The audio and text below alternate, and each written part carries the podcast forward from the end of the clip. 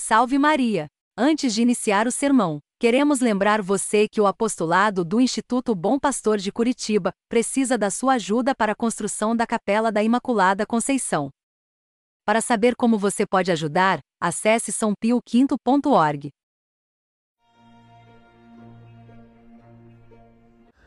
Caríssimos fiéis, temos hoje no Evangelho a parábola do fariseu e do publicano. Essas duas figuras sobem ao templo para rezar, mas apresentam disposições muito distintas. Vejamos primeiramente quem são eles. Os fariseus eram membros de uma seita formada no século II a.C. e se caracterizavam pelo cumprimento escrupuloso e minucioso da lei mosaica. Nosso Senhor os combateu em sua vida pública, mas não pelo seu zelo pela lei, mas pela sua hipocrisia. De fato, quando eles surgiram, possuíam boas disposições, queriam guardar a lei diante do relaxamento do povo judaico e diante da adoção de práticas pagãs.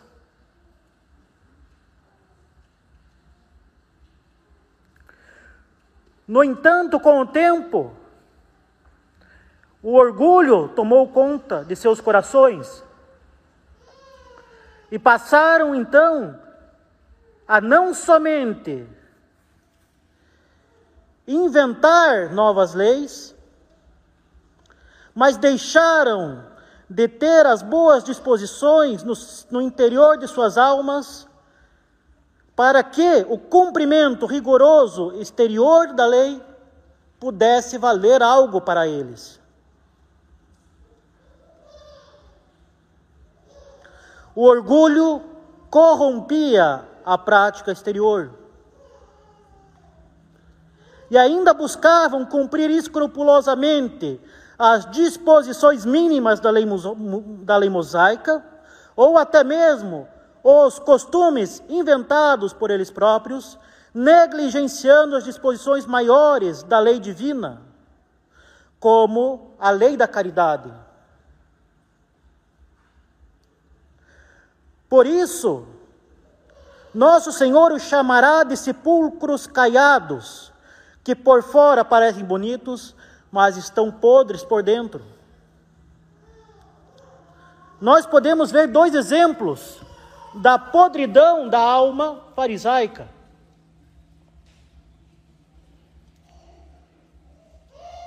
Eles, para não precisar ajudar os pais, dedicavam os seus próprios bens por um voto particular ao templo. Ou seja, para proteger o seu patrimônio, dedicavam o que tinham ao templo para não precisar ajudar o próximo. E nós podemos ver o suprassumo da hipocrisia judaica, farisaica, na atitude dos, dos, do sinédrio.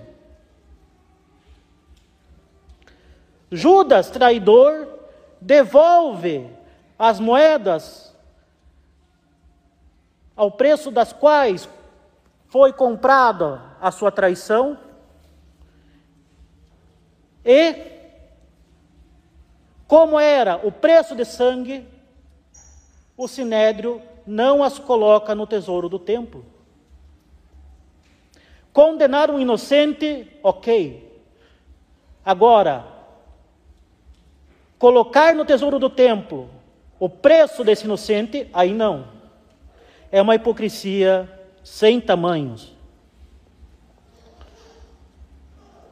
Por outro lado, os publicanos eram uma classe extremamente odiada e desprezada entre os judeus. Isso por dois motivos. Primeiro, porque eram cobradores de impostos contratados pelos romanos. ou seja, judeus que recolhiam dinheiro de outros judeus, colaborando com a dominação romana da Terra Santa.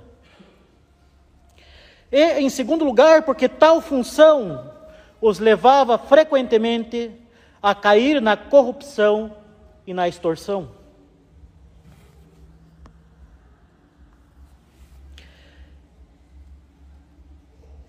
Aqui temos, então, duas figuras que devem servir para nós de exemplo a não ser seguido.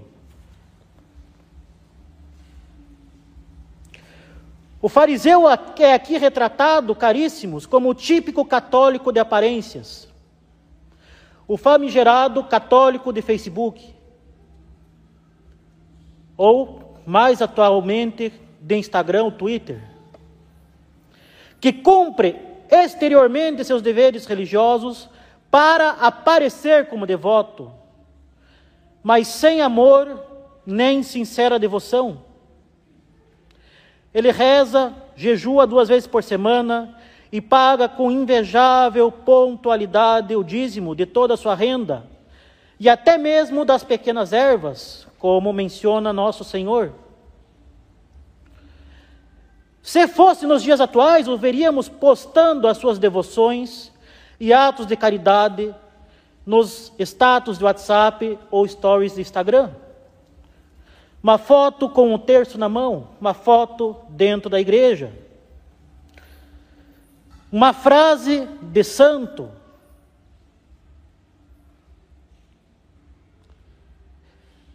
O veríamos ainda condenando tantas e tantas outras pessoas e entrando em tantos e tantos debates profundamente teológicos, defendendo tal ou tal posição. O veremos insultando e caluniando dentro desses debates. E assim ele se, se crê modelo de penitência, de caridade e de zelo apologético. O que lhe agrada enormemente, por isso chega a dar graças a Deus por não ser como os outros homens. Ladrões, desonestos, adúlteros. Ou então, modernistas, conservadores, continuistas, pagãos, impuros, adúlteros e etc. Ele descobriu a verdade. Ele sabe onde está o erro. Ele mudou de vida. Ele reconhece os problemas da sociedade moderna e das tramas dos grupos que planejam, conspiram contra a igreja. Ele vai à missa e paga o dízimo. Ou melhor, ele vai na missa antiga e está ciente dos problemas modernos. O que mais poderia se pedir dele? Para ele, ele é justo e digno do céu. Mas, apesar de toda essa diligência, no obedecer às normas habituais exteriores de piedade, e que não são ruins, muito pelo contrário, devem ser praticadas, Falta a esse fariseu dos dias atuais as bases mais fundamentais da vida espiritual, ou seja, a fé e a humildade. Sem esses dois pilares, toda a nossa vida de oração não passa de uma árvore sem raiz, de uma casa sem alicerce firme. Toda a nossa devoção e vida espiritual não passa de um teatro. Um teatro no qual nós podemos nos enganar a nós mesmos, enganar os demais, mas jamais poderemos enganar a Deus.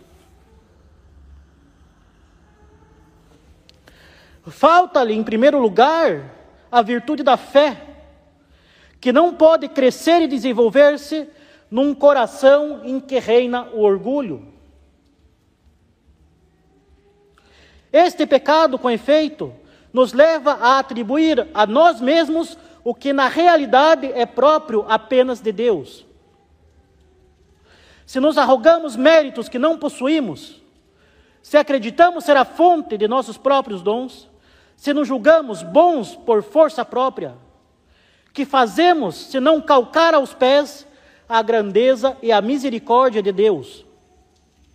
Que outra coisa não é senão abandonar a Deus e se erigir a si mesmo como Deus, fonte de todo bem.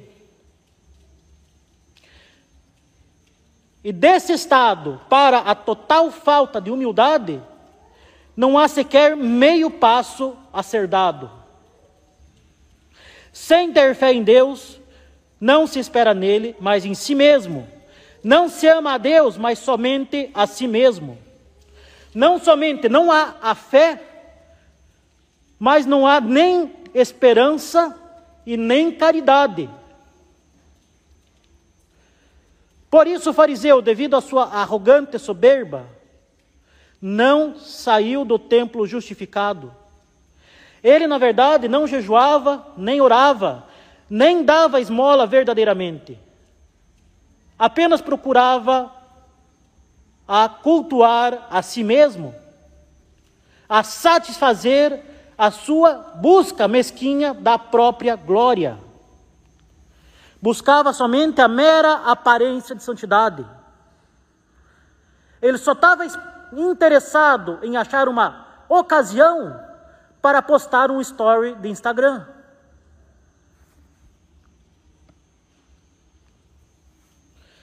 E com efeito, caríssimos, a tentação do orgulho é capaz de macular até mesmo os nossos atos de virtude.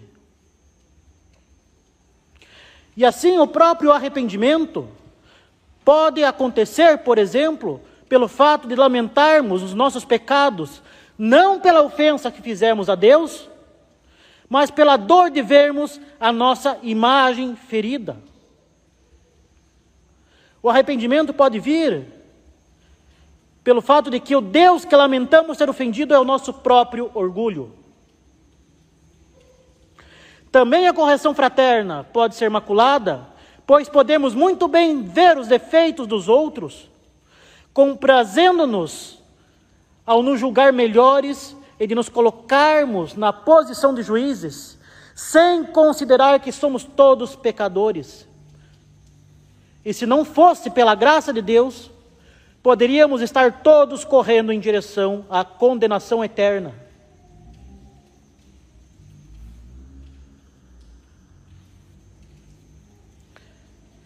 E assim, caríssimos, nosso Senhor nos exorta a seguirmos a atitude de conversão e oração daquele publicano humilde, que reconhece a sua miséria e não levanta sequer os olhos ao céu e por isso,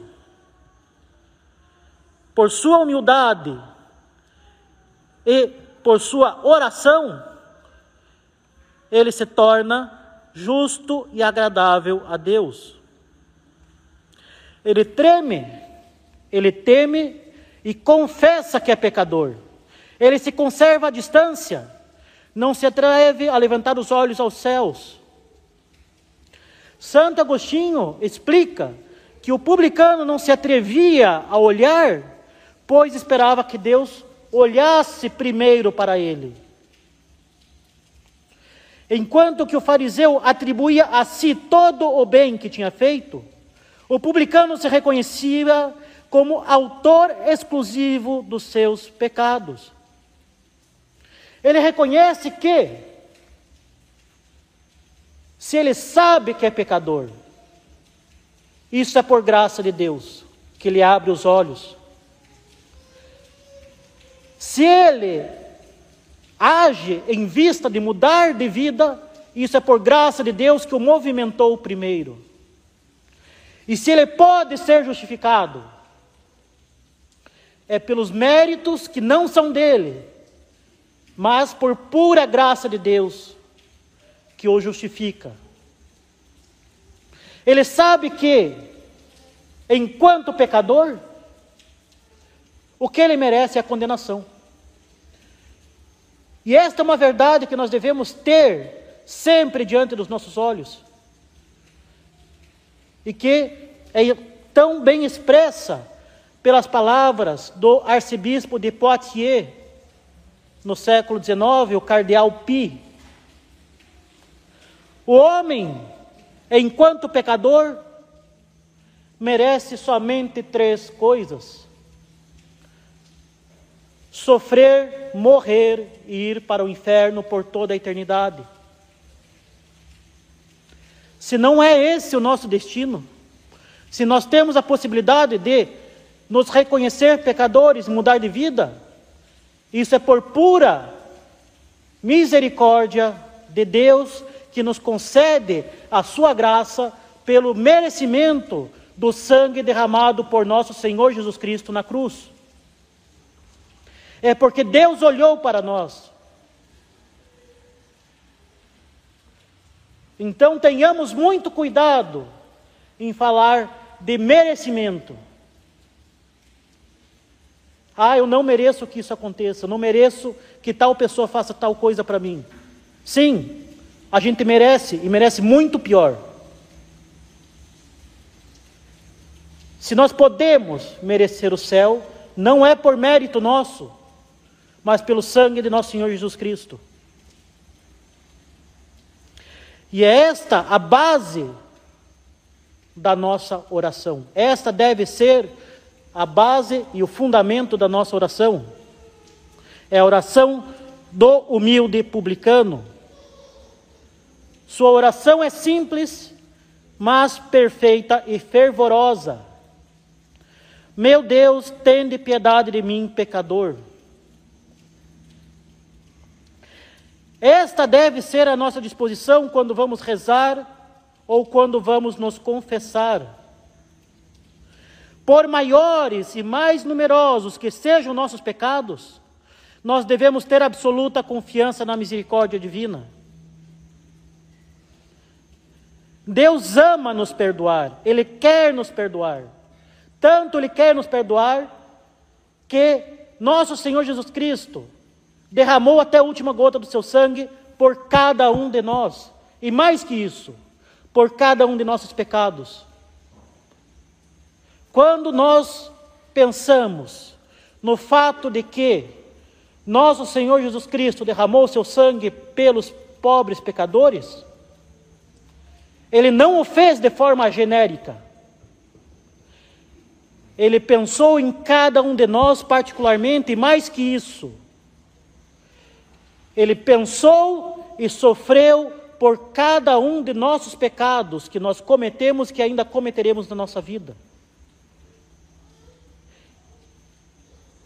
Por isso que devemos ter diante dessa verdade uma verdadeira dor e contrição dos nossos pecados, mas ao mesmo tempo devemos ter uma grande confiança. Porque se Deus derramou o seu sangue integralmente por um, por cada um de nossos pecados, Ele não quer que isso tenha sido em vão, Ele quer a nossa salvação, Ele quer nos perdoar. Não há motivo para desânimo nem para desespero. Não somente nosso Senhor derramou todo o seu sangue por cada um de nós, como ele se deixou a si mesmo no sacrário em corpo, sangue, alma e divindade, à nossa disposição, como ele perpetuou esse sacrifício do Calvário no santo sacrifício da missa. Tanto que ele deixou à nossa disposição o sacerdócio católico para, por meio da penitência, perdoar os nossos pecados. Deus não desiste de nós. Se uma alma se condena, é porque ela própria desistiu, sem motivo.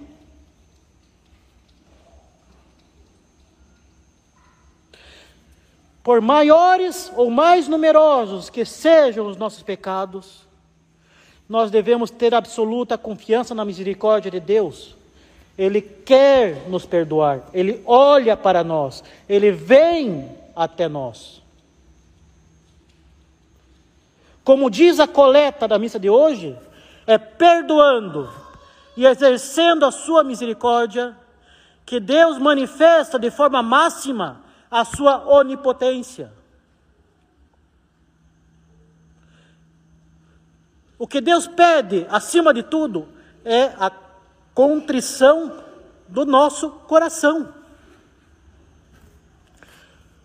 Pois Ele sempre dá o primeiro passo em direção a nós, para que nós tomemos a Sua mão e retornemos a Ele. E assim, caríssimos, como ensina São Bernardo de Claraval, o fariseu que acreditava estar pleno saiu vazio. O publicano que se apresentou vazio pela absoluta indigência foi repleto de misericórdia e de graça.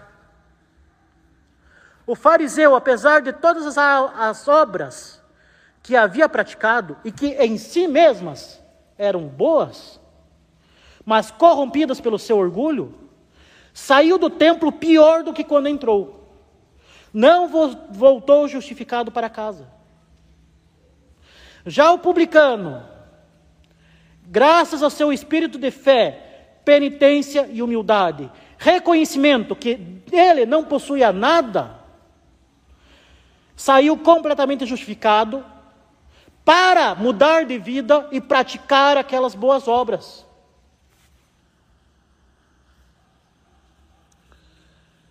E assim, caríssimos, reconheçamos, pecadores que somos, as nossas muitas e inegáveis faltas.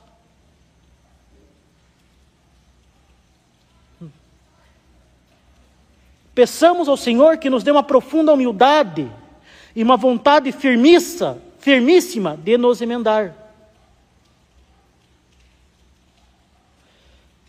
O olhar das nossas faltas deve nos levar a recorrer a Deus. Olhar as nossas faltas deve nos levar à penitência e oração, e não ao desânimo e desespero. O demônio, ele nos dá a audácia de cometer o pecado somente para depois nos dar o remorso, desânimo e desespero. Se nós vemos a nossa fraqueza, lembremos que porque somos fracos, Deus vai atrás de nós. Porque nós somos fracos, Deus se coloca à nossa disposição na penitência, no sacrário e na missa. Deus deixou a igreja justamente para que nós, que somos fracos e pecadores, não afundemos. Nosso Senhor perdoou os pecados quando estava na terra e continua perdoando pelas mãos do sacerdote. Nosso Senhor se entregou o seu corpo, se fez carne por nós, instituiu a Eucaristia e continua conosco no sacrário para continuar nos sustentando. Ele derramou até a última gota do seu sangue no alto do Calvário, no madeiro da cruz, e perpetuou esse sacrifício para que este sangue continue sendo derramado em nossas almas. Ele instituiu a Santa Romana Igreja com o sacerdócio católico, com a guarda da sua santa doutrina, com os seus ministros e com o seu vigário, justamente porque nós somos pecadores e fracos, para que nós tenhamos justamente a barca da salvação que nos levará à nossa pátria celeste. Sim, somos fracos e pecadores, mas Deus já sabia disso e nos deu tudo aquilo que nós necessitamos para que, caindo, retornemos a Ele. Para que, retornando a Ele, permaneçamos perseverantes e confiantes na Sua graça e misericórdia. Busquemos não somente a confissão com maior frequência, não permanecendo muito tempo em pecado mortal, nós não podemos nos dar a esse luxo. Nós não sabemos nem se vamos sair vivos desta missa. Afinal de contas, o teto pode desabar e todos morrermos soterrados. É uma realidade. Tragédias acontecem. Alguém pode garantir que vamos sair vivos? Não. E vamos, diante dessa realidade, da realidade da nossa morte, adiar nossa confissão? Se dar ao luxo de permanecer em estado de pecado mortal? E além disso, o pecado mortal é como um tumor. Quanto mais ele permanece na nossa alma, ele mais, mais ele se enraiza. Quanto mais tempo permanecemos em estado de pecado mortal, mais nos tornamos escravos do demônio e reféns do pecado. Mais facilmente cairemos no futuro. Então busquemos não somente a confissão com maior frequência, mas busquemos, sobretudo, nos confessar melhor, vendo verdadeiramente na confissão a infusão da graça e não somente um meio de aliviar a nossa consciência. Confessemos-nos melhor colocando aos pés de Cristo, justo juiz, todo o fardo de desobediências e infidelidades que acumulamos no dia a dia. Além disso, todos, imagino, já percebemos, que a confissão possui uma espécie de prazo de validade. Não por causa dela, mas por causa de nós. Quanto mais o tempo vai passando, mais nós vamos caindo em pecados veniais que vão pouco a pouco nos conduzindo ao pecado mortal. A confissão deve justamente servir para fortalecer em nós a graça, para prevenir o pecado mortal. Busquemos a confissão antes do pecado mortal. A confissão serve sobre, deveria servir so, sobretudo para nos fortalecer e não somente para nos ressuscitar. Enfim, lembremos-nos sempre, caríssimos, esta verdade: Deus resiste aos soberbos, mas dá a sua graça aos humildes. Então, tendo diante dos nossos olhos o exemplo da Santíssima Virgem, peçamos a ela a graça de sermos mais penitentes e humildes, reconhecendo que tudo o que eventualmente fizermos de bem, não é obra nossa, mas obra de Deus como ela mesma, modelo de humildade, reconhece no Magnificat. Aquele que é poderoso fez em mim grandes coisas. E é justamente assim que a graça poderá dar frutos por meio de nós, crescendo na humildade e tendo um verdadeiro espírito de penitência, como teve aquele pobre publicano. que, pela sua humildade e docilidade à graça, teve uma verdadeira mudança de vida e assim pôde, de fato, gerar frutos para a eternidade. Louvado seja nosso Senhor Jesus Cristo. Em nome do Pai, do Filho e do Espírito Santo. Amém.